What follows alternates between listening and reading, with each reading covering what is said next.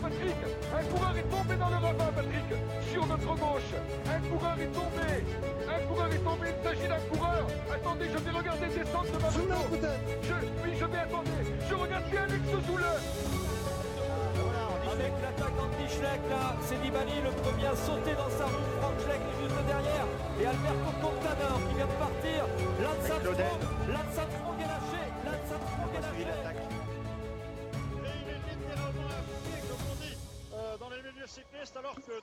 Bonsoir tout le monde, les commissaires de course, hein, ce samedi 20 juillet pour parler de l'étape 14 Tarbes-Tourmalet. Euh, une étape qui a vu un Français s'imposer à cette arrivée mythique. Thibaut Pinot l'emporte avec 6 secondes d'avance sur Julien Alaphilippe et Steven Kresweig. Euh, on n'était pas beaucoup à avoir prévu ça avec moi ce soir pour analyser l'étape. Il y a Théo. Bonsoir Théo. Bonsoir tout le monde. Également Charles. Bonsoir Charles. Salut Ben et bonsoir à tous. Et enfin, Greg. Bonsoir, Greg. Bonsoir à tout le monde. Alors, ben, avant de parler de cette étape, euh, on a réfléchi entre nous et on a décidé de faire une petite mise au point, histoire que euh, ça ne revienne pas incessamment euh, sur toutes les conversations sur nos lives, parce que ça va, ça va être pénible, ça va plomber l'ambiance. je veux parler, puisqu'il y a un coureur qui cristallise l'attention, c'est Julien Alaphilippe. Donc euh, l'an dernier, euh, j'avais fait une sortie euh, probablement trop forte d'ailleurs sur la Sky après l'étape de la Rosière. Donc c'est l'émission de la Rosière, vous pouvez la retrouver. J'avais dit ce que je pensais.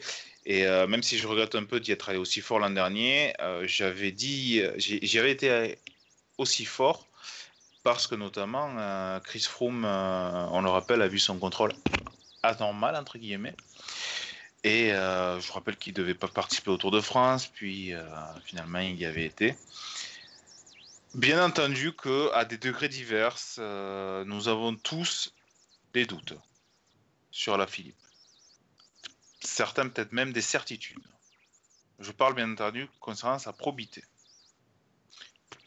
Pour me prendre pour exemple, puisque je ne veux pas parler pour les autres, à partir du moment où euh, ils prennent de l'acétone, même si c'est autorisé et qu'on ne peut pas parler d'un produit dopant puisque c'est autorisé dans la liste, pour ma part, je considère que c'est quand même du dopage. Euh, on a pas mal discuté, notamment avec Charles ce matin, sur à quel moment commence le dopage.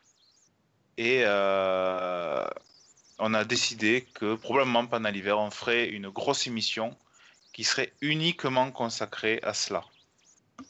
Maintenant, euh, il faut faire un choix. Est-ce qu'on parle de la course et on parle vraiment de la course, je pense que c'est ce qu'on veut tous, hein, parler du Tour de France, ou est-ce que chaque fois on revient sur ouais, mais quand même à la FIP c'est une arnaque ou quoi que ce soit, chacun pense ce qu'il veut.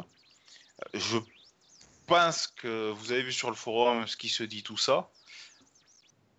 Je pense qu'il vaut mieux parler de la course. Euh, maintenant, euh, vu que tout le monde n'aura pas écouté ce, ce, prologue, entre guillemets, on va continuer à, à, nous, à nous, le dire. pas confondre l'acétone et l'acétone. Vas-y, tu prends un bidon d'acétone, tu vas pas loin. Hein. Ça va faire... Au cas où. Euh... Bref, voilà. Euh, une fois, maintenant que cette euh, mise au point a été faite, Parlons de l'étape. On va commencer dans l'ordre chronologique. Donc, il y a eu une échappée avec notamment Vincenzo Nibali, euh, qui, euh, Greg, euh, semble viser le maillot de meilleur grimpeur maintenant. D'ailleurs, c'est ce qu'il avait annoncé. Mais c'est l'impression qu'on a eue parce qu'on l'a vu partir dans l'échappée accompagné notamment de, Peter Sagan. Alors c'est vrai qu'on ne savait pas trop où situer Vincenzo Nibali après son Giro. On a eu, enfin, il a été visiblement malade en début de tour. Visiblement, l'ambiance n'est pas au beau fixe dans l'équipe Bahrain Merida. On l'a vu avec euh, euh, le, enfin, l'abandon de, de Juan Denis, un peu la, la surprise de, de, ses directeurs sportifs. Donc là, il s'est lancé, je un petit, un petit, peu au panache, eh bien, euh, dans un objectif qui, qui, lui semble atteignable, donc euh, le maillot de meilleur grimpeur. Alors, à voir s'il y arrivera, à voir s'il aura les jambes hein, pour l'avoir, parce que euh, il, est, il est assez loin hein, malgré ses efforts. Donc, euh, c'est vrai, c'était le premier, entre guillemets, le premier, un des premiers attaquants du jour hein, le premier à lancer les hostilités. Ouais, mais on a vu une très belle euh, défense de Wellens, ce qui nous amène au col du Soulor avec cette euh, grosse accélération de la Movistar. Et Théo, euh, ben, il y a un favori qui a complètement perdu pied sur ce col du Soulor. C'est Romain Bardet, pas bien depuis le début du Tour de France, Mina. Mais là, qui a complètement explosé, il termine à 20 minutes. Ouais, Romain Bardet, pas bien depuis le début du tour, euh, pas bien depuis le début de l'année non plus, ça semble vraiment être compliqué. On a déjà vu des coureurs être vraiment pas bien un moment du tour, ça même déjà arrivé à Bardet, on en a déjà parlé plusieurs fois, et se remettre dans la course à un moment. Là, c'est un peu compliqué parce qu'il avait déjà fait son, entre guillemets, son comeback après le contre-la-montre par équipe qui avait été très mauvais, euh, l'étape de la planche de Belfi qui est une première surprise où, il pète, euh, c'est le dernier, le dernier des favoris. Ensuite, il était dans la bonne bordure, on, semblait être reparti sur une dynamique positive. Par contre, là, son contre-la-montre, euh, où il perd énormément de temps sur la partie qui est censée être à lui, ou même son directeur sportif dit qu'il comprend pas, associé à ça l'étape du jour, je pense que ben, pour Romain Bardet, ça va vraiment être difficile de se reconfigurer mentalement, et je pense que son tour est pas loin d'être terminé. Charles, euh, souvent j'ai parlé du Tour de France 2015, quand je disais Bardet euh, a les capacités mentales, tout ça de revenir. Mais là, quand même, on sent qu'il. On ne sait pas, peut-être il a un vrai problème physique, il est peut-être malade ou quoi que ce soit. Là, on sent quand même euh, Bardet à 20 minutes, je n'avais jamais vu ça. Ouais, ouais, on sent que c'est compliqué. Je vois Pionix qui le, rappelle sur le, sur chat. Déjà, depuis le début de l'année, c'est dur, notamment au Ventoux où il s'était fait allumé par Errada et c'était pas forcément bon signe. Là, malheureusement pour Romain Bardet, enfin, j'ai pas envie de l'enfoncer parce que c'est quand même un coureur qui, comme je l'ai dit hier, sacrifie beaucoup de choses pour essayer d'arriver au niveau. Et là, on a vu qu'il a complètement lâché. Alors moi, je pense que c'est pas seulement dans les jambes. Je pense que dans la tête, il a lâché après le chrono d'hier. Pour être d'ailleurs assez franc, euh, je pense qu'il y a des soucis chez AG2R à ce niveau-là. Parce qu'on voit quand même que ça a énervé plusieurs coureurs de l'équipe hier, cette histoire de chrono, de, vélo, qui est peut-être pas forcément au, niveau. Et euh, je serais même pas étonné de voir Romain Bardet aller voir euh, ailleurs l'an prochain, même s'il n'est pas en fin de contrat. Ouais, moi ça m'a rendu triste quand c'est les, efforts qu'il fait, puisque c'est quand même pas le coureur le, plus doué. Euh, euh, il est très doué, hein, c'est pas ce que je veux dire, mais euh, quand on voit les efforts. C'est la Scoumoun qui, qui est pas sans rappeler celle de notre Romain en Formule 1. Greg, tu veux ajouter quelque chose? Non, juste, c'est d'autant plus cruel pour lui que finalement tous les autres suiveurs, mon Dieu, enfin, quand on voit les autres coureurs qui brillent, ce sont des Français encore aujourd'hui. Et je pense que moralement, ça fait encore plus mal de voir le cyclisme français à la fête et toi être en totale galère, que ce soit physiquement ou avec le matériel. Bah, d'ailleurs, en parlant de ce matériel, quand on se rappelle qu'il disait on n'a pas reconnu le montre par équipe, il y a cette histoire de changement de vélo lors du montre, du la montre individuel, Goujard qui se plaint, ce dont voulait parler Charles, euh, des soucis de vélo. Euh, j'ai l'impression qu'il y a vraiment quelque chose de problématique. Quoi. Euh, c'est si tu reconnais pas le, le compte de la montre par équipe, est-ce que c'est parce que tu sais déjà que le matériel va être défaillant Je sais pas. Charles? Ouais, ouais. Et puis, moi là-dessus, c'est AG2R que je vais charger, charger pardon, parce que Pionix le, rappelle, Cofidis est mis devant sur le chrono par équipe, alors que l'équipe Cofidis n'a pas d'objectif sur ce truc-là, mais elle reconnaît quand même ce chrono. AG2R ne reconnaît pas le chrono, Romain Bardet ne fait pas le chrono des championnats de France. Enfin, à un moment. Euh, bah désolé, mais on a ce qu'on mérite. Quoi. Si on bosse pas la discipline, il me semble que Sylvain Dillier avait tiré la, sonnette d'alarme l'an dernier. Il n'y a pas eu d'évolution. Eh ben, on voit ce qui se passe cette année. Il n'y a pas de surprise, malheureusement. Et euh, il serait temps de changer un peu de, bah, de stratégie. Comme. Ouais. Euh, quelqu'un veut ajouter quelque chose ou on passe à la suite pour, euh, deux, mots pour réagir par rapport à ce qu'a dit Greg tout à l'heure sur le fait que ça doit être rageant pour lui sur le moment de voir que ben, au moment où il est pas bien, il y a des Français euh, qui tirent la couverture à eux. Mais je pense qu'au long terme, c'est peut-être une bonne chose parce que ben, le tour de Bardet, on risque de l'oublier assez rapidement et on va pas revenir dessus pendant un an. Alors que si ça avait été le seul protagoniste français potentiel au début, il en aurait entendu parler vraiment longtemps. Donc peut-être qu'effectivement, enfin, ça, ça, doit, ça doit lui faire mal, mais je pense qu'à long terme, c'est une bonne chose. Par contre, je vois un commentaire, là, j'hallucine un peu. Je vois Aravis qui dit que le chrono, c'est pas une affaire de travail spécifique. Euh, pardon, mais je pense un petit peu quand même. Enfin, c'est quand même quelque chose d'assez spécifique le contre-la-montre. Et si on le travaille pas, c'est forcément plus compliqué. Ouais, Rio Sanada qui s'est voté sur ce tour, mais ça n'enlève pas le fait que Bardet est le meilleur français sur le tour sur la décennie. C'est vrai. Et euh, Ray qui mène, qui dit quand tu es seul à faire ce genre de stratégie, le changement de vélo, c'est qu'il y a forcément un souci. Je crois qu'on a été tous d'accord quand on a appris qu'il allait changer de vélo et que c'était le seul. On s'est dit, oh putain. Hein dans quoi ils s'engagent. On passe à la suite. Euh, au pied du Tourmalet, ils étaient 53 euh, euh, devant, on va dire, allez, une cinquantaine. pourquoi ils étaient 50, Charles? Parce qu'il y a une équipe qui a pris le relais des Groupama qui avait un peu roulé dans la vallée, qui a tout fait exploser dans le sous-lor, parce qu'on ne s'attendait pas à un sous-lor aussi rapide et aussi dévastateur. C'est la Movistar. Malheureusement, ça leur, un peu, ça leur a un peu pété dans les mains. Mais on rappelle que rouler comme ça, c'est prendre des risques. Ça ne veut pas dire réussir, c'est prendre des risques. Ils les ont pris, et si on a eu une étape avec des défaillances comme cela, c'est aussi grâce à eux. Alors là, euh, franchement, moi, je, suis, aux anges. Hein. Je vais faire du second degré, donc euh, le prenez pas trop, trop durement, mais on retrouve enfin la, grande Movistar qui, qui roule, qui roule à fond et qui fait péter son, leader Nero Quintana. Donc je trouve ça assez magique. En fait, on, était un peu inquiet après le Tour d'Italie parce qu'ils ont été parfaits tactiquement. On se dit peut-être qu'ils finalement ils ont changé. Certains, je sais que comme Baptiste était presque déçu de voir que ça, ça marchait bien et au final, ben non, on retrouve la grande Movistar qui tactiquement est à peu près au, niveau des, des packs Donc euh, c'est assez magique. Hein. La, la question qu'on se pose en fait, Charles, surtout sur la Movistar, c'est euh, pourquoi Quintana n'a pas prévenu qu'il était si mal? Parce qu'on voit qu'il est lâché que d'un coup il se retourne, Solaire l'attend, mais ils ne l'ont su qu'il était si mal que lorsqu'il a été lâché apparemment. Ah bah ceux qui font péter Quintana, c'est ça qui est assez magique en fait. On, on comprend pas. Enfin, il y a un rythme d'enfer qui est mené. Et on voit Nero Quintana euh, qui, au, fur et à mesure de la montée du Tourmalet, commence à rétrograder dans, le groupe de tête. Et bah, à un moment, il pète. Quoi. Et du coup, c'est panique à bord. Donc, on fait redescendre Solaire. Après, on voit que Valverde, finalement, il n'est pas forcément mieux. Et il reste que Mikel Landa qui, sort du Giro et qui a du coup absolument aucune chance de, gagner le Tour de France, mais qui se bat avec ses armes, qui fait quand même une belle place à l'arrivée. Mais on ne peut pas miser sur un Landa, ou alors fallait décider de ne pas le mettre sur le Giro et d'en faire le leader sur, sur le Tour de France. Quoi. D'ailleurs, Landa qui a une capacité de récupération et d'enchaînement de grands tours qui est peut-être la plus grande de tout le peloton. On se rappelle que c'était déjà le cas en 2017. Euh, il avait fait un très bon Giro. Il fait, fait quatrième du Tour de France. Euh, juste, enfin, oui, pour, pour, les Movistar, euh, ils sont passés au premier au classement par équipe. On sait que c'est important. Et, ça, on sait que ça leur plaît. Et oui, non mais parce que. Ça fait vendre des forfaits téléphoniques peut-être en Colombie. Ils ont, ils ont 10 minutes d'avance, ils avaient 10 minutes de retard sur la trek, ils ont 11 minutes d'avance maintenant. Bah voilà, en fait, c'était pour faire péter euh, Mollema et Porte, pas pour faire péter les, les Ineos en fait, c'est euh, pas la Movistar qui comprend pas la tactique, c'est nous qui comprenons pas la tactique de Movistar, c'est différent. Je pense que c'est ça. Après, pour revenir sur le classement par équipe, quand elle seule à courir pour un objectif, euh, c'est pas forcément très compliqué. Quoi. Mais c'est parce qu'ils écœurent leurs adversaires. Ils écœurent leur leader en plus, mais. C'est la force de frappe collective. Aucun sacrifice n'est. Enfin, bref, on va peut-être pas rester une demi-heure sur la Movistar. On, passe ensuite parce que Quintana, euh, on, on, parle de lui, mais il faut rappeler quand même qu'il y a peut-être quelque chose qui a eu une incidence, c'est sa chute euh, lors de la de l'étape Albi-Toulouse.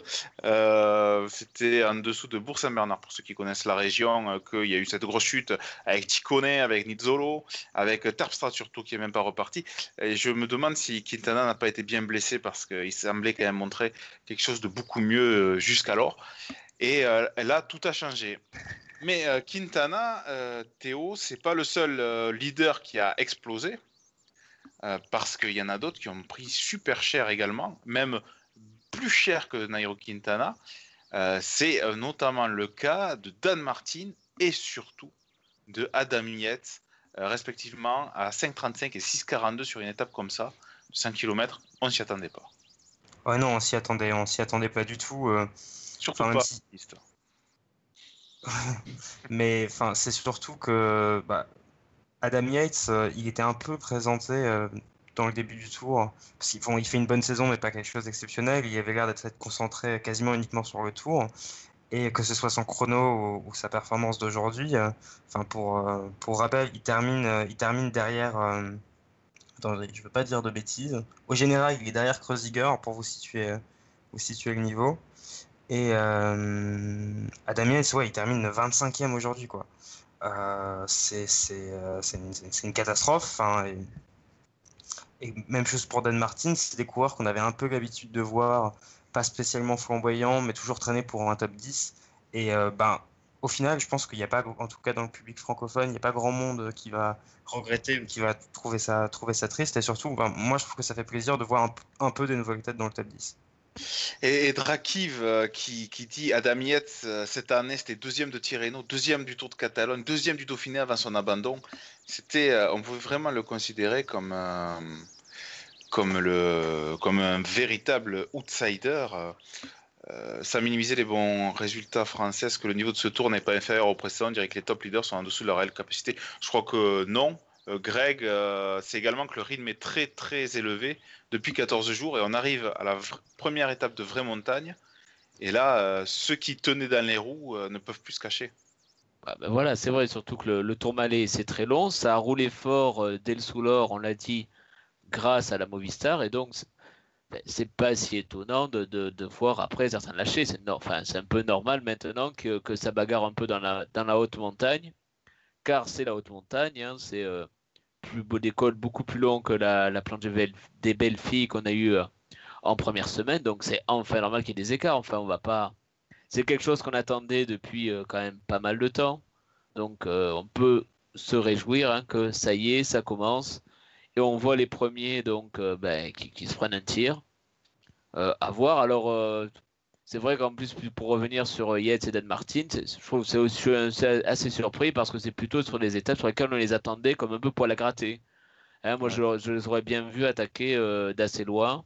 C'est un, peu, un peu le signe notamment de Dan Martin. Et c'est vrai que là, eh ben, ils n'ont pas eu le loisir d'attaquer. Ben, ils ont été lâchés assez tôt. Bah, c'est vrai, surtout que Dan Martin, on parle souvent de ses chutes cette année, il était, il a, il a, pas, il a pas eu de problème. Euh, Adam Yates a remis cet abandon sur la dernière journée du Dauphiné, ça avait l'air d'aller. Et euh, Charles, euh, même si le Tour de France ne vient de faire que débuter la montagne, ça ne semble pas être non plus une, un problème d'adaptation de braquet, on va dire, sur le premier gros col. Ça semble plus profond le mal. Pour Adam Yates? Adam Yates, Dan Martin, Ouais, bah, je pense qu'on a eu un, Tour de France, enfin une première partie de Tour de France, pardon, qui a été euh, plus dure que, l'an passé, avec quand même des étapes assez compliquées. je pense que le Massif central a, laissé des traces, le, passage dans les Vosges aussi, donc on a des coureurs qui sont un petit peu plus rincés. Je crois que c'est Tony Galopin qui l'évoquait il, il, y a quelques jours sur le plateau des Rois de la Pédale ou, ou de Vélo Club, je ne sais plus.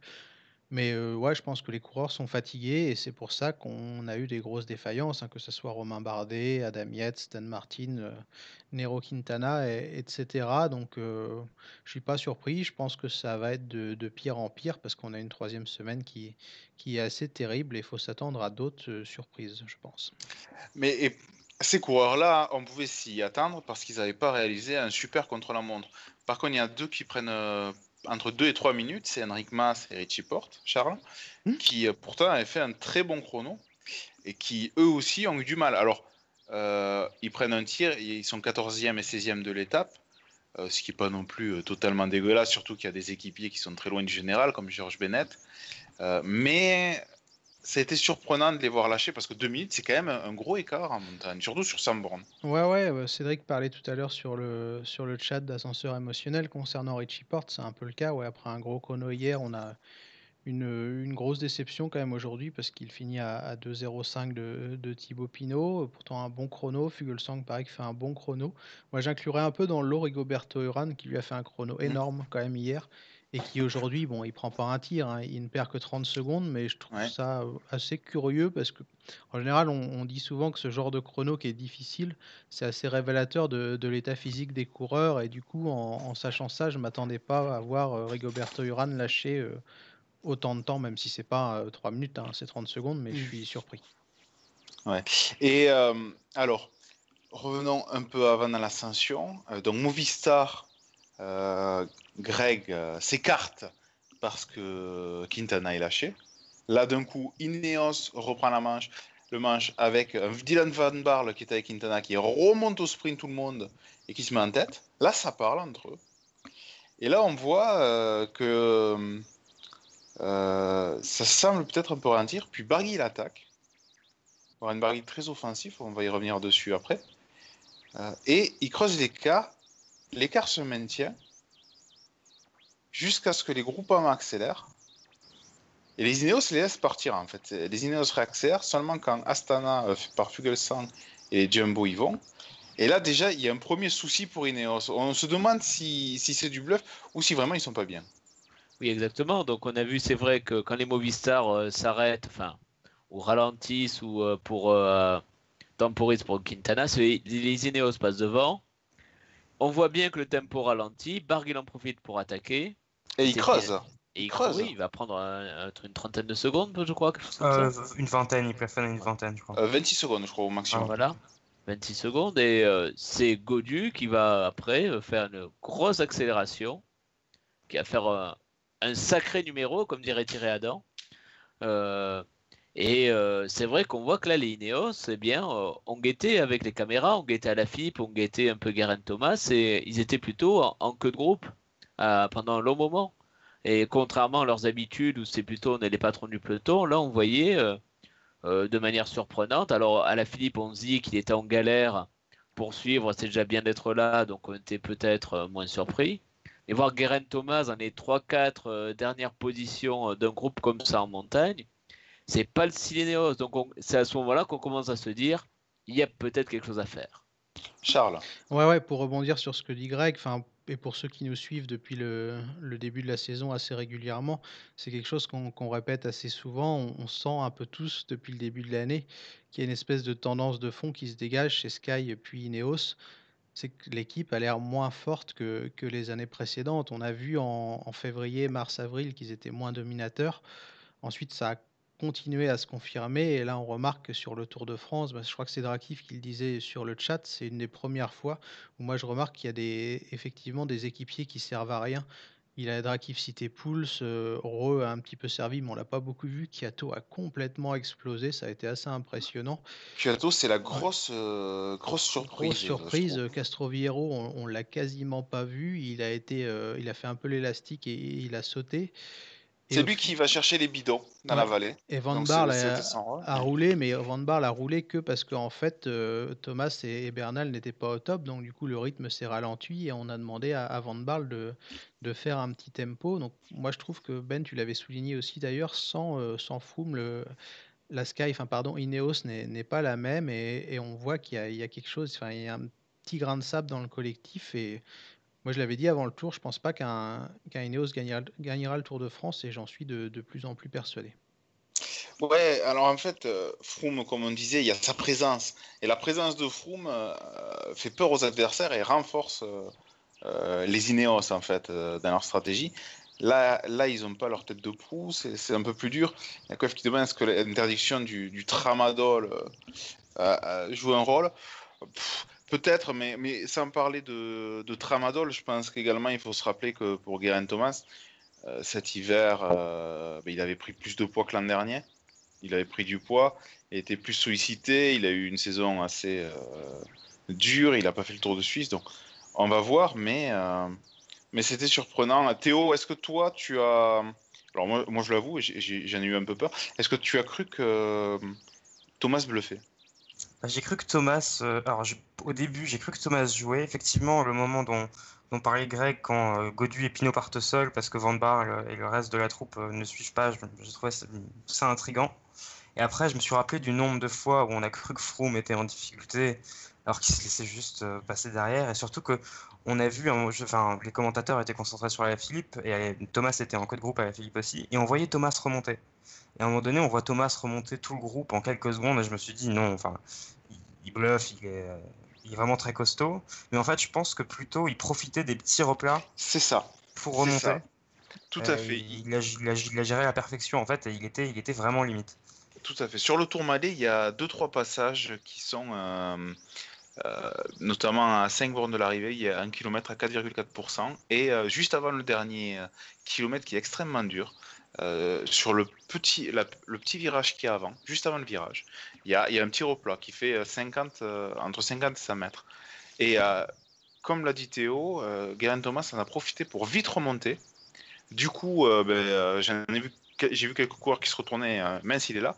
Et en même temps, il revenait en, tête de groupe, comme ça, il pouvait se laisser redescendre en allant moins vite et gardant ses forces. C'était extrêmement bien joué. C'est là qu'on voit que euh, même s'il semble moins fort que l'an dernier, il n'est pas sous-estimé parce qu'il a une vraie expérience. Charles Ouais, ouais, je suis d'accord avec toi, Benny. C'est vrai qu'ils ont une vraie expérience une vraie maîtrise tactique. Mais moi, il y a un élément que je retiendrai plus que le, le temps perdu par Guerin Thomas. En fait, c'est psychologique, psychologiquement le signal que ça envoie aux adversaires. Vous l'avez dit, d'habitude, quand il y a Froome, ça écrase un peu les, les autres et personne n'ose vraiment attaquer. Mais là, je pense qu'à partir d'aujourd'hui, les Thibaut Pinot, les Steven Kreuzweig, les Bourman, les, les Landa, Uran, etc., bah, ils sont en train de se dire qu'ils ont peut-être la chance de leur vie en fait et qu'ils peuvent peut-être gagner le Tour de France puisque Thomas a été en difficulté et que Bernal n'a pas l'air non plus impérial.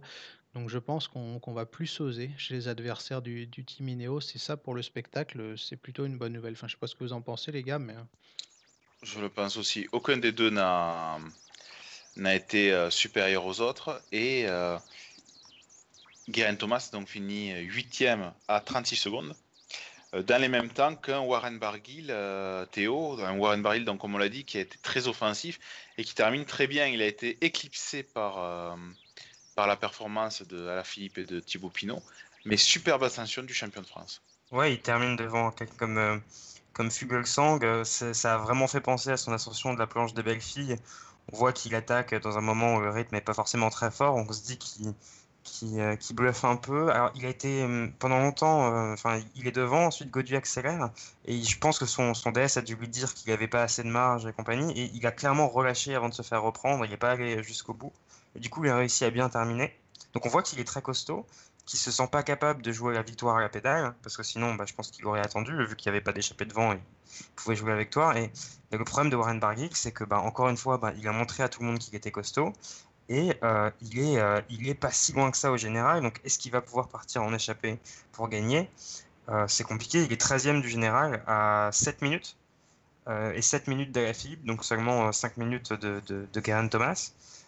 Donc Warren Barguil est très fort. On voit enfin un maillot, un maillot de champion de France en montagne qui attaque, c'est génial, mais est-ce qu'il va trouver l'opportunité sur ce tour? J'en suis pas convaincu. Je sais pas, mais, moi je, suis content, tu vois, qu'il soit si fort et qu'il soit encore euh, placé au général, même si c'est un peu loin.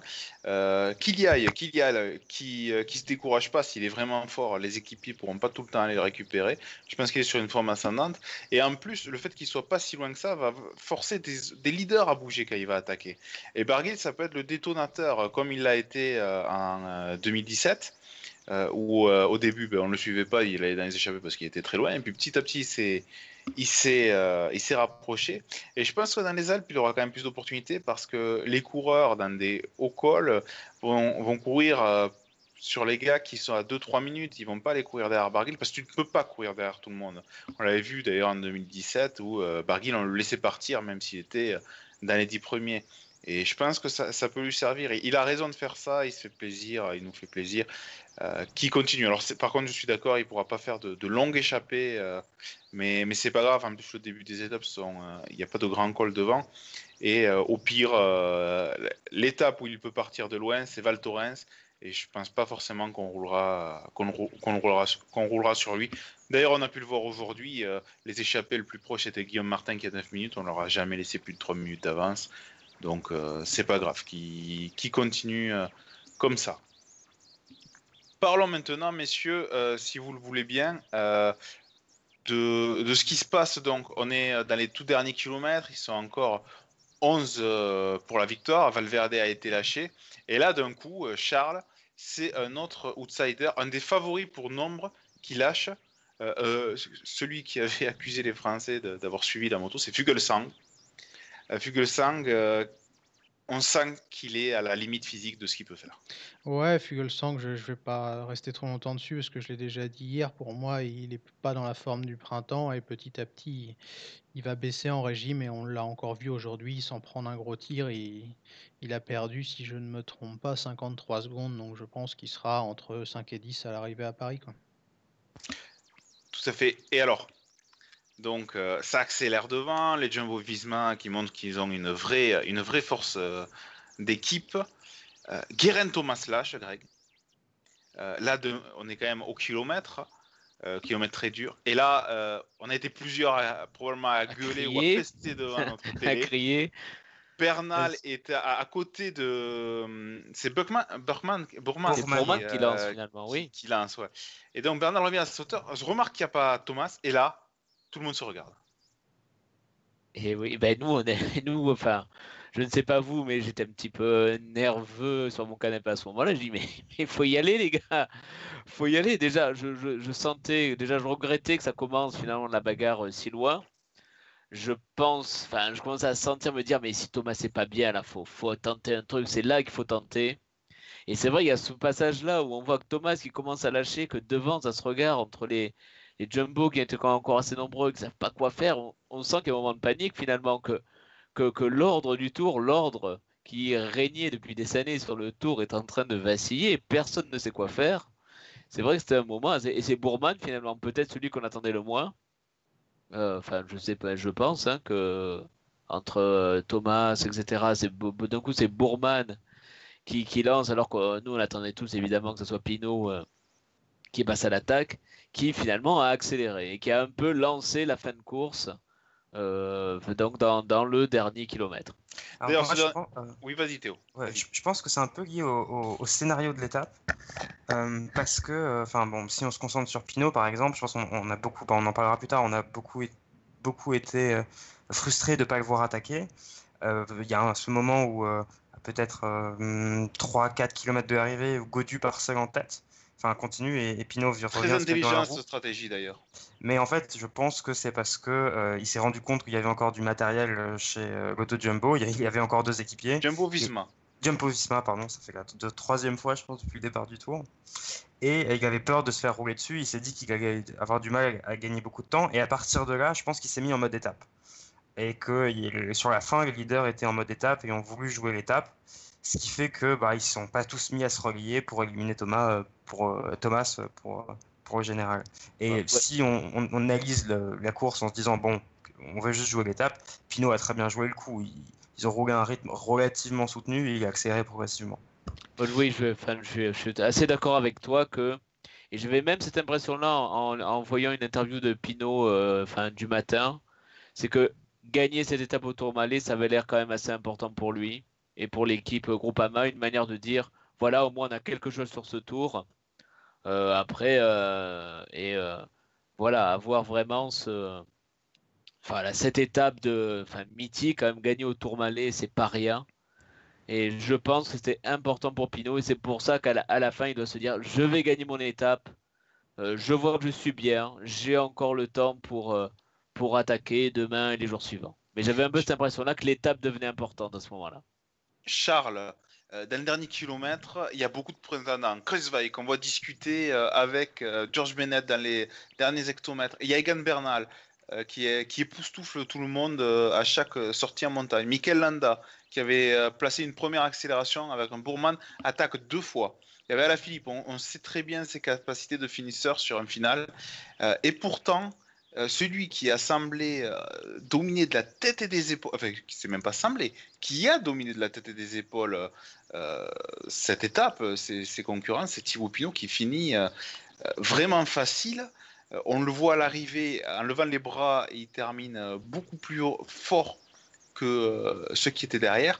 Est-ce que Thibaut Pinot n'a pas raté une grosse occasion en attendant autant? Bah, c'est ce que je pensais après l'arrivée à chaud, mais au final, avec le recul, je pense qu'il court plutôt à, la perfection. Là, aujourd'hui, il fallait peut-être pas se tromper d'objectif. il savait pas trop, enfin, il savait pas forcément où en était Thomas, où en était Bernal, et c'était peut-être assez risqué d'aller attaquer trop tôt. Donc je pense que viser la victoire d'étape, là comme il l'a fait, c'était plutôt un bon calcul psychologiquement et il a marqué des gros points. Je pense que c'est de toute façon euh, le, meilleur le meilleur grimpeur de, ce Tour de France pour l'instant. Je pense aussi qu'il peut gagner le Tour de France de toute façon. Enfin, j'avais dit après la bordure qu'il fallait pas forcément l'enterrer et que s'il était très fort, de toute façon, il, il aurait beaucoup d'occasions de faire des différences et il l'a montré aujourd'hui. Demain, il y a encore une belle étape où il pourra là par contre viser autre chose que l'étape parce que ça sera aussi l'enjeu demain. C'est comme je l'ai dit tout à l'heure de, creuser des écarts maintenant par rapport à Thomas largué aussi à la Philippe à un moment définitivement. Et euh, Pinot il y aura beaucoup d'opportunités et il faudra qu'il les saisisse s'il veut euh, succéder à Bernard Hinault comme alors, il y a également, euh, au-delà de l'étape et de, l'écart creusé, donc 6 secondes sur la Philippe et Kreuzweig qui sont les deux plus proches. Ensuite, on passe à 8 secondes pour Bernal et Landa, puis euh, et euh, Bourman. pardon. à partir de Landa, on est au-delà des 10 secondes. Mais il y a également, Charles, 10 secondes qui se rajoutent de bonification. Avec ces 10 secondes de bonification et les 35 secondes qu'il prend sur Geraint Thomas, ce le contre-la-montre plus la première étape de vraie montagne. Thibaut Pinot reprend 10 secondes à Guérin Thomas. On n'était pas beaucoup à l'avoir pensé avant le début du tour, même avant, euh, avant ce, ce diptyque. Ouais, ouais, puis là, euh, encore une fois, je retire la Philippe de l'équation parce que la logique, en tout cas, voudrait que, qu'il saute à un moment, même si après, des fois, comme dirait Adil Rami, certains arrivent à niquer la science de, manière assez curieuse, mais euh, Pinot, il est à être deux minutes et quelques de Thomas. Non, une minute, pardon, et quelques de Thomas, sachant que c'est peut-être pas le plus fort. ouais, les, chances sont là, quoi. On, verra. Théo, parlons de, de la Philippe. Euh, à la Philippe, euh, moi je l'ai trouvé euh, plusieurs fois grimaçant. J'ai cru d'ailleurs qu'à à 3 km de l'arrivée, il allait nous faire une à la Philippe, c'est-à-dire finir dans le rouge et prendre 5 minutes. Finalement, il s'est accroché. J'ai même l'impression que le fait que Guérin Thomas montre des signes de fatigue l'a reboosté moralement. Et une fois rentré dans le dernier kilomètre, là, bon, on se doutait qu'il allait pas être lâché. Ouais, enfin, je. Vas-y, vas-y. Jalabert, dans les deux derniers kilomètres, disait c'est bon, Philippe a sauvé son maillot. Moi, j'avais toujours en mémoire euh, l'explosion Philippe. Je crois que c'est sur euh, la Colmiane ou la Couillole, je sais plus. Euh, je me suis dit, et je me disais, bon, bah. Enfin, je, parle d'étape de, de Paris-Nice. Hein. Mhm. On sait jamais, on sait jamais, mais au fur et à mesure de l'arrivée, on voyait qu'il. Je me suis même dit à un moment donné qu'il a réglé tout le monde au sprint. On a beaucoup fait la comparaison sur les réseaux sociaux, sur le forum Philippe avec Vauclair 2011. Et bon, là, ils étaient au, Tourmalet. Enfin, euh, Vauclair avait sauvé son maillot au Tourmalet, mais Vauclair, quand il sauvait son maillot en montagne, euh, bah, il arrivait un petit peu d'un groupe de favoris. Il avait une grosse avance, il perdait un petit peu. Là, à la Philippe, il vient de passer. Euh, je crois qu'il avait seulement 1 minute, une minute 20 d'avance sur Thomas, 1 minute 26. Et maintenant, il a 2 minutes 2. Charles, je, je, dis bien que tu prends pas en compte Philippe dans l'équation pour le général parce que. Ah bah si je me base sur la euh, logique, hein, après. Euh, non, non, mais, des fois, euh, je trouve qu'il y a un changement ce soir. Wiggins a gagné le Tour de France, donc bon, après, on sait jamais. Hein. Mais même pour parler plutôt que parler de notre avis à nous, parler, parler de la façon dont les coureurs perçoivent la course. avant l'étape, j'avais vu une interview de Mas, il disait qu'il allait bosser pour Philippe. Bon, bah, ça me faisait rire. Ce soir, Mas va bosser pour Philippe.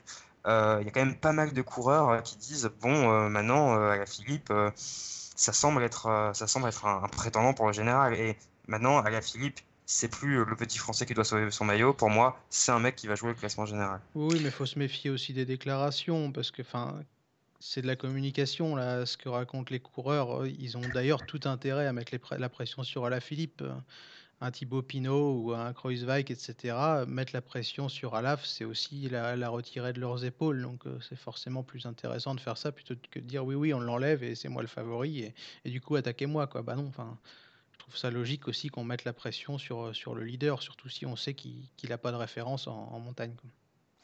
Greg, euh, Théo a parlé de petits Français. Il faut quand même rappeler que euh, la Philippe, c'est le numéro mondial, c'est pas n'importe qui. Même si Vauclair en 2011 avait fait une très bonne saison avant, on ne peut pas comparer les deux coureurs. on ne peut pas, c'est pas du tout le même style. Vauclair, c'est un baroudeur qui prenait de l'avance euh, ben, dans des longues échappées, qui prenait plusieurs, enfin quasiment 10 minutes d'avance. Là, c'est un cours un peu plus complet à la Philippe. Alors, le doute, évidemment, c'est la, la, très haute montagne, car là, on est au-delà de 2000 mètres combien de temps il peut tenir. C'est vrai qu'au début, ça faisait un peu rigoler. Je ben non, il joue pas le général, mais là, oui, il va se prendre au jeu. Et je pense qu'il s'y est déjà pris d'ailleurs. Oui, il s'y est pris. Non, mais surtout que l'ambiance, là, enfin, le dernier kilomètre, comme sur contre la montre, ça doit être formidable, hein, cette ambiance. À, vivre pour un coureur cycliste, euh, pour un Français être en jaune au sommet du, enfin, au sommet du Tourmalet et voir qu'en plus on reprend du temps sur le deuxième qui est pas bien ça va être quelque chose à vivre. Alors euh, après, moi, je vais pas prendre de risque à, pronostiquer combien de temps ça va tenir. Euh, parce que c'est impossible à dire, ça dépend tellement euh, voilà, des circonstances de course et de voir à quel moment chez les autres derrière ça va attaquer. Parce que peut-être que les faiblesses de Thomas, ça va autant jusqu'à présent, tout le monde se regarde, tout le monde voulait se loger sur la première étape qui arrivait au-delà des 2000 mètres, la première grosse étape de montagne, tout le monde se regarde un peu, tout le monde se jauge. Maintenant que la hiérarchie commence à se dessiner, ça va pousser certains à accélérer et avec euh, peut-être des circonstances de course qui seront moins favorables.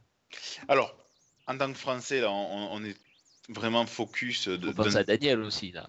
Ouais, au bon, dans, un sens comme dans l'autre, sur Pinot et à la Philippe. Il y en a un qui est, euh, qui est troisième du classement général, qui est revenu à tout simplement 12 euh, secondes de Guérin Thomas. Parce que Guérin Thomas, attention, hein, il a été mal aujourd'hui, il reste le premier des, favoris. Euh, c'est Steven Kreuzweig, euh, Charles. Steven Kreuzweig, il avait perdu un Giro 2016, si je ne me trompe pas, dans un mur de neige, mais il était très fort. Et il a apparemment la meilleure équipe. Ouais, ouais, mais avant de passer à Kreuzweig, je voudrais quand même souligner quelque chose, parce qu'il y a quelque chose qui, me gêne beaucoup, moi, dans, les performances de la Philippe, ses performances, ses performances en elles-mêmes. C'est enfin, il y a un espèce de truc, notamment chez France Télévisions et, chez d'autres médias, qui fait que, enfin, on s'enthousiasme, mais pour des journalistes, enfin, j'exclus Alex Pasteur de, ce truc-là, mais quand je vois des Nicolas G ou des mecs comme ça, il n'y a absolument aucun recul qui est pris sur les performances. On dit, oh, c'est le meilleur contre la montre, c'est le meilleur machin. Tout le monde a l'air de s'enthousiasmer, en fait, comme si on ne connaissait pas ou comme si on avait complètement occulté la, la dimension qu'on connaît tous, celle qu'on a vécue dans les années 90, celle qu'on a vécue ensuite avec Armstrong et Contador, et, etc. Et il n'y a aucun recul en fait. Et pour moi, le travail journalistique et le travail des gens qui, qui sont écoutés comme Jalabert et, et comme G, c'est de faire preuve d'un minimum de recul. En fait, on ne sait pas ce qui se passe, mais c'est pas pour ça. Sûr, Jalabert est un consultant, hein, pas un Oui, mais peu importe, c'est plus ou moins la même chose. Enfin, quand on, quand on fait ce métier-là ou quand on est face à un grand public, enfin une grande écoute, on se doit d'avoir un, minimum de recul et de se poser des questions en fait. Et là, c'est pas du tout le cas. Alors autant à Jalabert, il a pu rager sur Bétiol au, Tour des Flandres en mode ouais, il sort de nulle part, gna gna gna alors qu'en fait il suit rien en fait dans la saison et que c'est pour ça aussi qu'il qui connaît pas Bétiol. Mais là, par contre, il y a aucun questionnement en fait. Moi, je dis pas qu'il y, y, a du dopage ou quoi que ce soit. C'est pas le but de, de ma réflexion. Mais à un moment, on est aussi en droit de se poser des questions et d'amener les gens à réfléchir. C'est aussi ça le truc. C'est vrai qu'il n'y a, pas, eu de débat, euh, pour, même euh, pour parler de manière pédagogique, euh, de. alors, Julien Afip, ça peut surprendre. Est-ce qu'on peut expliquer ce qui surprend et ce qui ne surprend pas? C'est vrai qu'il n'y a pas eu ça. Bah oui, c'est un peu béni oui oui. En plus, c'est vraiment des, des gros béni oui oui, comme tu dis, parce que ces gens-là, ils seront les premiers en plus, si jamais il y a un souci, à être complètement hypocrite, à dire oui, mais on savait pas, comment pouvait-on savoir, blablabla, blablabla, blablabla. Enfin, et pardon, mais Laurent Jalabert, moi j'étais fan quand j'étais gamin, mais un vrai fan absolu. Mais maintenant que j'ai grandi, je prends un petit peu de recul et je me dis que quand même, il a baigné dans, dans une époque qui n'était pas forcément la, la, plus propre. Donc, à un moment, est-ce qu'il est crédible quand il va parler de performance comme ça? Non, je ne crois pas. Est-ce qu'il devrait faire preuve de recul? Oui, pareil pour Nicolas G. Au lieu de jouer au, fanboy, désolé d'employer ce terme, Nicolas, Nicolas G, il est journaliste et je ne comprends pas pourquoi il ne fait pas preuve d'un minimum de recul au lieu de, quand on le voit, on a l'impression qu'il veut sauter dans les bras Philippe ou de présider son fan club. Et, et, ça, je piche pas, en fait. Et puis, il fait pareil avec Pinot. Hein. C'est même pas forcément la, la question Philippe. Mais je trouve pas ça normal. Enfin, à un moment, quand on est face à des gens et qu'on a des millions de téléspectateurs en face, on se doit de les informer correctement et de faire preuve de recul. Voilà. Enfin, désolé, c'était un peu le coup de gueule, mais. Euh, non, après, pour, euh, pour, faire l'avocat du diable, force... enfin, je parle dans la course, hein, cette fois-ci, pas les à côté, euh, que ça s'enflamme sur les arrivées, je peux comprendre euh, ah oui, bien également. Euh, d'ailleurs, sur le podium, alors Pinot, j'ai moins écouté pour la fille, mais je pense que c'est pareil, je n'avais jamais entendu ça dans une épreuve cycliste, les encouragements qu'il y avait quand Thibaut Pinot est monté sur le podium de, pour recevoir le, les trucs de vainqueur d'étape, quoi avec le pays, le pays, oula, le, le public qui scandait son nom. Euh, Tout le pays scandait son nom à ce moment-là, peut-être, ouais. on ne sait rien. Mais on revient par contre sur Kreuzweig, euh, Charles. Ouais, désolé, du coup. C'est ça euh, la question oh, initiale. C'était le premier des favoris et personne n'en parle. Ouais, puis Daniel, il a pas se cacher, meilleure équipe, seulement à 12 secondes de Garen Thomas. Euh, attention à lui. Ouais, Daniel va m'en vouloir. En plus, j'ai complètement détourné le truc de, de Kreuzweig, qui est pourtant un super coureur. Vous vous rappelez, enfin, on pensait tous que quand il perd le, Giro, c'était 2016, je crois, si je me trompe pas. On, ouais, c'est ça. pensait qu'il faisait partie de ces coureurs en fait qui ont une chance dans leur vie et l'alignement des planètes se, se renouvelle jamais. Et finalement, Kreuzweig pourrait avoir cette nouvelle chance parce qu'il est, super bien placé au, classement général. Il est euh, troisième à 2,14. Encore une fois, à la Philippe, on ne sait pas ce qui peut se passer. La logique voudrait, comme je l'ai dit, qu'il craque. Garen Thomas n'est pas au mieux. Donc Kreuzweig, il a encore une fois, enfin peut-être sa deuxième occasion en, or en fait. Et euh, bah, est-ce qu'il pourra la saisir? Je ne sais pas. La, Jumbo Visma a l'air très très forte puisqu'on a vu que, que De Plus et, euh, et Bennett étaient encore présents dans, dans le final. Donc euh, ouais, ça peut être sa, bah, la chance de sa vie en fait après avoir loupé et ce sera une belle revanche à vrai dire parce qu'il avait ce Giro dans les jambes tous les jours et, et il l'a pas remporté. Et en plus, euh, Théo, euh, on, annonce, on a annoncé la, semaine dernière qu'il avait neigé à l'Isran, ce qui pourrait le, à nouveau le perdre à plus de 2500 mètres d'altitude. Il sera en haut, asphyxié après une attaque de Pinot. Ils seront avec Pinot Bourman, euh, Bernal et, et, Kreuzweig. Et Kreuzweig va avoir des flashs. Il va voir des murs de neige passer devant lui, devant ses yeux. vrai. Bon, Kreuzwag, je pense qu'il faut surtout. Enfin, c'est la première étape de montagne, donc forcément, on fait des conclusions. et en fait, ça vaut pour tous. Il faut aussi voir la troisième semaine. J'ai déjà vu des, des, par exemple, le Tour d'Italie 2017 où Kreuzwag est un peu plus à la ramasse, mais il semble remonter en puissance. Il s'écroule totalement en troisième semaine. Effectivement, c'est le favori peut-être le, mieux placé derrière Thomas, mais bon, lui, il n'a pas, il pas lâché de signe. Enfin, il n'a pas montré de signe de faiblesse. Mais euh, effectivement, il y a une très bonne équipe. Pour le moment, peut-être qu'il va aussi arriver quelque chose, mais je ne serais pas. Enfin, en fait, j'ai du mal à me dire que c'est le favori numéro 1 à ce point-là de la course. Et à vrai dire, je ne vois pas vraiment de favori euh, à ce point-là de la course. Dans vu qu'on ne parle pas de, favori de la course, euh, parlons également de celui qui, qui a déclenché les hostilités au dernier kilomètre, Emmanuel Bourman.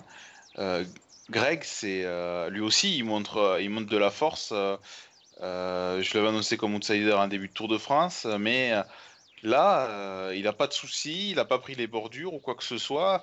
Le voilà qui, doucement mais sûrement, monte dans le classement. Il est cinquième, dans le même temps exactement que Thibaut Pinot. Effectivement, peut-être que c'est celui qu'on, pas qu'on attendait le moins, mais oui, dans le groupe des favoris, je pense que c'est celui qu'on attendait le moins ou dont on parlait le moins. Hein. D'un côté, bon, remis à la Philippe des Thomas, des Crosswag, des Bernal, etc.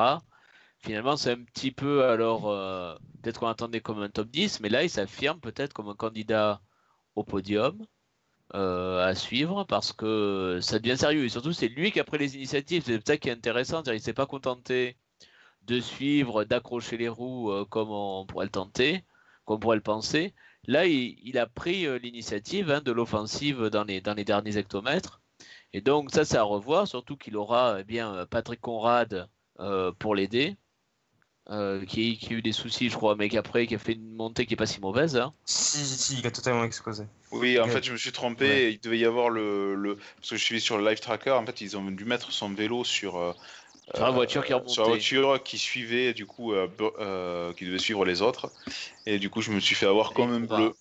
Il pourra quand même, donc, sur, sur peut-être des équipiers. Donc je pense que c'est à suivre et c'est peut-être la surprise euh, de ce Tour de France. Après, je veux pas dire de bêtises, mais il me semble pas. Bon, Bourman, c'est pas encore très explosif, même s'il est capable de faire des bonnes attaques. Là, il m'a semblé qu'il a plus accéléré que, euh, que vraiment. Ouais, mais il a quand même pris l'initiative. Il a pas, fait que suivre les roues. C'est lui, Thomas, il finit peut-être euh, avec le moitié moins d'écart. Ah, c'est possible. C'est vrai, mais je pense que justement, parmi les gens qui étaient devant, Bourman, c'est peut-être celui qui. Bon, forcément, il espérait gagner l'étape, mais je pense que lui, par exemple, il se satisferait entièrement d'un podium. Enfin, c'est exceptionnel pour lui. Et il, a dû se dire que c'était dommage de ne pas pouvoir creuser. Et c'est peut-être pour ça qu'il a pris la responsabilité euh, plutôt que d'autres. Ah, ah c'est probable, hein, mais bon, c'est déjà bien d'avoir pris l'initiative. Charles. Mhm. Ouais, mais d'ailleurs, euh, on parlait de, avant, je crois que c'est pendant l'émission de présentation du tour, on, parlait d'édition 2019 qui pouvait pourquoi pas sourire à, un outsider et ça pourrait très bien être Emmanuel Bourman. D'ailleurs, j'aurais souligné le, super jeu de mots de Cédric qui a dit que Bourman, quand il attaquait, il se livrait totalement. Les, germanophones, euh, je oh. pense, apprécieront beaucoup la, blague. On peut aussi dire que c'est un coureur difficile à lire. Mais... Et je voulais aussi vous remercier tous parce que j'ai vu il y a quelques secondes qu'on était 127, enfin que vous étiez 127 sur le, sur le live. Donc merci beaucoup pour la fidélité, ça fait vraiment plaisir. Et enfin, euh, dernier coureur euh, dont on n'a pas abordé le sujet, c'est, euh, c'était le favori du forum véloclub.net, la, mais largement, avant le début du Tour de France. il avait fait un mauvais contre-la-montre, maintenant il rassure quand même en finissant cinquième aujourd'hui à 8 secondes. C'est Egan Bernal, Egan Bernal il est quatrième, il est, il est à 3 minutes, il est devant Burman, il est devant Pinot, Oran, Fugelsang. Il sert derrière Kresweig et Thomas et, et Philippe. Mais euh, Egan Bernal, quand on sait ses capacités, Greg, euh, c'est quand même pas n'importe qui, il faut pas l'oublier. Exactement, c'est vrai que euh, le contre-la-montre était très décevant, hein, alors qu'il avait été plutôt impressionnant au Tour de Suisse. Là, bien hier, on a été un peu, un peu déçus. Et donc là, le, voir finalement à la bagarre, alors après il a une position compliquée parce qu'il devait certainement se tourner assez souvent pour voir si Geraint Thomas était là ou non. Euh, ça va être le coureur à suivre. Peut-être que l'Ineos, alors euh, est-ce qu'il va y avoir euh, dans quelques jours ou dès demain une réflexion chez Ineos Parce que avec des étapes de très haute montagne qui arrivent, la question va peut-être se poser. Hein. C'est-à-dire qui va être le vrai leader? Jusqu'à présent, la question finalement elle semblait réglée. Et peut-être qu'on va devoir la, reposer, même si Gareth Thomas est encore une minute devant. Mais je pense que enfin, Nicolas Portal doit commencer à se dire qu'il faudra sortir la deuxième carte du chapeau. Charles, tu voulais réagir Ouais, ouais, et d'ailleurs, si on se projette un, peu sur la suite, puisque je vois que l'heure tourne quand même, en dehors du duo euh, Thomas-Bernal, hein, où effectivement Ineos et Portal devront faire des choix, pour moi, il y a. Enfin, vous allez me dire ce que vous en pensez, les gars. Pour moi, il y a encore, en dehors de la Philippe, encore une fois que, j'exclus volontairement de, la lutte pour la victoire, pour moi, il y a cinq coureurs qui peuvent encore remporter le Tour de France. En fait, c'est Thomas, Kreuzweg, Bernal, justement Bourman et, et Pinot, et c'est ceux qui paraissent le plus fort. Enfin, je sais pas si les gars, vous êtes d'accord avec ça. Et si... Euh Après, Ouran est loin quand même, hein, donc 4 minutes, ça commence à... Ouais, ouais, ouais, il est loin derrière. Mais, mais j'attends parce qu'Ouran, il a été, c'est vrai qu'il a, il a pris, il a perdu du temps aujourd'hui, mais quand on voit Thomas qui était à l'arrêt tu vois, Ouran qui le passe, donc il n'a pas explosé non plus. Alors que Bernal, par exemple, même si on sait ses capacités, euh, on l'a vu à la planche des belles filles serrer les dents. Il dit hier que c'était le pire jour euh, sur le vélo qu'il a, qu'il a vécu. Aujourd'hui, il n'est pas non plus impérial. Ça fait plusieurs signes qui montrent qu'il y a, y a un petit truc qui manque, j'ai l'impression. Contrairement à des Kreuzweig, Pinot, tout ça, qui semble vraiment. Euh, top. D'ailleurs, on note qu'il y a euh, une minute et 10 secondes d'écart entre Thomas euh, deuxième et, et Pinot sixième. Et sachant que le Gallois, est, enfin aujourd'hui en tout cas, était peut-être le, moins fort des, des cinq, ça promet une, belle lutte. Et franchement, les gars, je ne sais pas ce que vous en pensez, mais j'ai l'impression que ça fait quand même vachement longtemps qu'après deux semaines de course, eh ben, en fait, on n'a absolument aucune idée de, qui va gagner le Tour de France. Oui, surtout que le chrono est, passé. Maintenant, euh, en plus, on peut pas ah, savoir. Voilà, c'est montagne, a que montagne, du coup. c'est Voilà. Euh, Thomas, il peut y croire. Euh, il y a des cols avec des pourcentages euh, moindres, en tout cas sur les arrivées ou les derniers cols d'étape par rapport au, Tour Malais. Mais par contre, l'altitude va être supérieure. On ne sait pas qui va les, les, formes, comment elles vont évoluer ou quoi. On a un petit aperçu, mais encore une fois, tout ce dont on débat aujourd'hui, c'est après une étape de vraie montagne. Vous voyez le compte de la montre aussi, bien sûr. Donc euh, peut-être que demain, on dira pas du tout la même chose. D'ailleurs, euh, les gars, est-ce que vous pensez pas que, comme on l'a vu aujourd'hui, comme les écarts sont vraiment très serrés justement entre Thomas et Pinot, est-ce qu'on ne verra pas euh, des étapes qui sourissent que aux favoris Sachant qu'il y a des bonifs à distribuer, du coup, est-ce qu'on va prendre le risque de laisser partir des échappés et de, pour ceux qui se sentent bien, de perdre justement de précieuses secondes de, bonification? J'ai ah. pas trop... Vas-y, Greg. Non, mais à voir parce que quelle va être la stratégie de Movistar qu'on a vu, qui c'est celle qui a lancé un petit peu l'étape aujourd'hui. Ah bah demain ils vont rouler pour Quintana, je pense.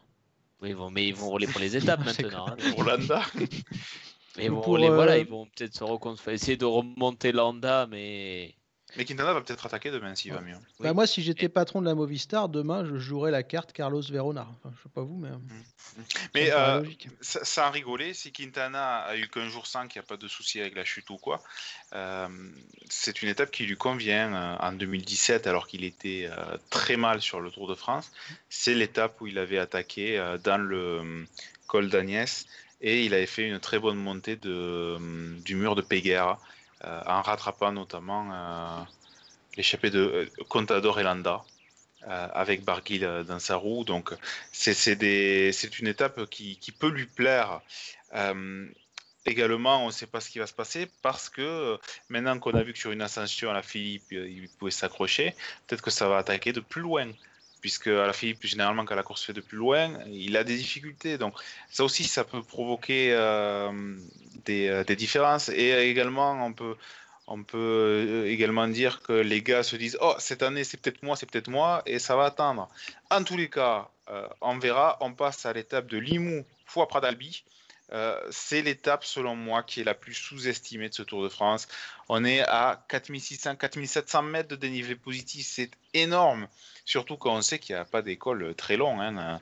C'est euh, le plus long, il fait 11,8 euh, km.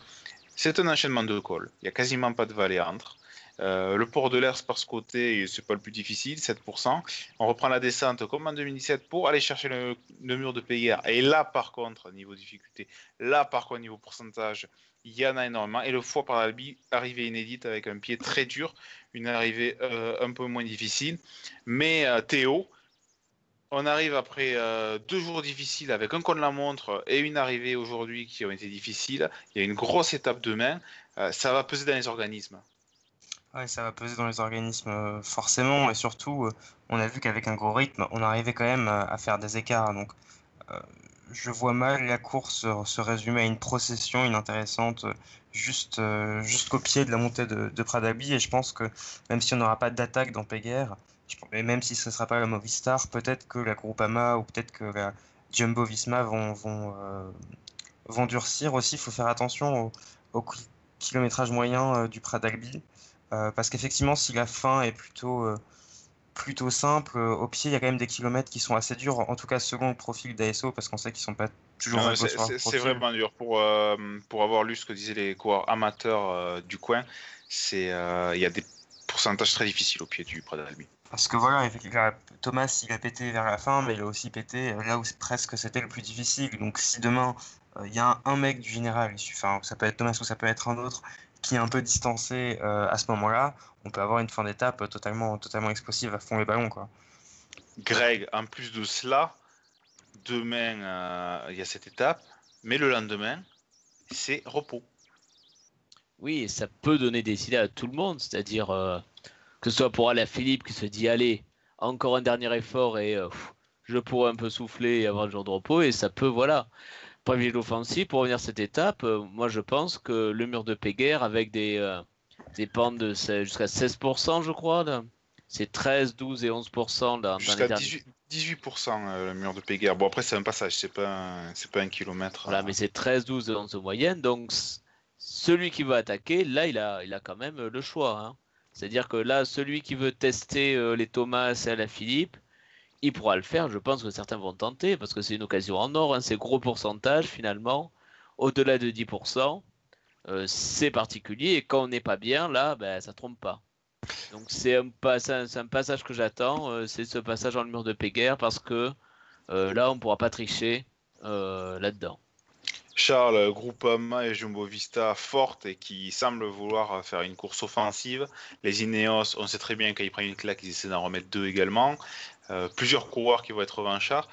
Euh, on peut s'attendre quand même à une belle bagarre sur cette, euh, sur cette étape. Ouais, comme Greg et, Théo, je pense que demain, la Jumbo Visma et, et Groupama FDJ chercheront à, sortir du jeu ou au moins à repousser assez loin à la Philippe, mais aussi Guerin Thomas qui a montré, comme on l'a dit, des signes de, faiblesse aujourd'hui. Je vois aussi une course un peu de peut-être de mouvement où on va essayer peut-être de placer des mecs comme Rudy Mollard ou justement Lorenz de plus à l'avant pour essayer de s'en servir parce qu'il y a quand même un, faux plat descendant entre, entre et, et Pradalbi, donc ça pourrait être utile d'avoir euh, un ou deux points d'appui à l'avant au cas où dans, dans ces parties-là. Alors il risque pour la météo, il risque d'avoir vent de face, alors il fera chaud, hein, plus de 30 degrés. Il risque d'avoir vent de face euh, dans la vallée jusqu'à Foix, mais après ça sera euh, vent, de, vent dans le dos plutôt. Euh, pour la dernière montée. Tout l'intérêt du coup d'avoir des mecs devant si avant de face. Tout à fait. Même si euh, cette descente euh, vers Foix est assez abritée, on est vraiment dans une forêt. Serge Castelmoreau qui nous dit à la rigeuse au mur de Pégard, 200 coureurs ont dû prendre le bus car les pneus ont éclaté par sens inverse dû à la chaleur et à la pente. C'est vrai que ça a été assez compliqué. en tous les cas, sur ces routes ariégeoises, on va voir qui va tirer son épingle du jeu. On passe maintenant au pronostic qui clôture habituellement l'émission. Tu peux rappeler le euh, classement, s'il te plaît? Bien sûr.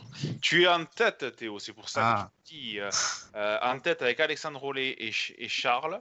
Et derrière vous, à un point, il y a Greg, qui est également ici, Alexandre Payou, Kat Mapey et Olivier C. Après, les autres sont un peu plus loin. Aujourd'hui, donc trois pronostics donc pour demain. C'est simple, qui est le vainqueur Ça, c'est habituel.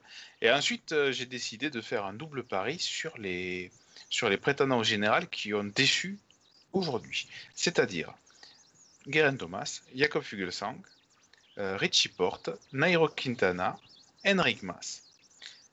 Je vous les mets euh, sur le chat. Je voudrais savoir parmi ces coureurs lequel vous pensez qui finira en premier parmi eux et lequel finira le plus mal également.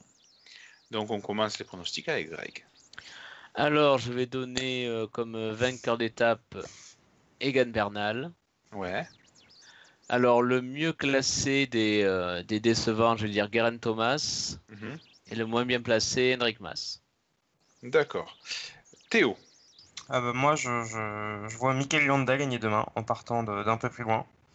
Euh, et le mieux classé, euh, ah, j'ai vraiment envie de dire la même chose que Greg, mais bon, on va, on va prendre des risques. Le moins bien classé, euh, je vais prendre Richie Porte. Mhm. je sens qu'il va avoir des problèmes en descente. Et le mieux classé, Thomas.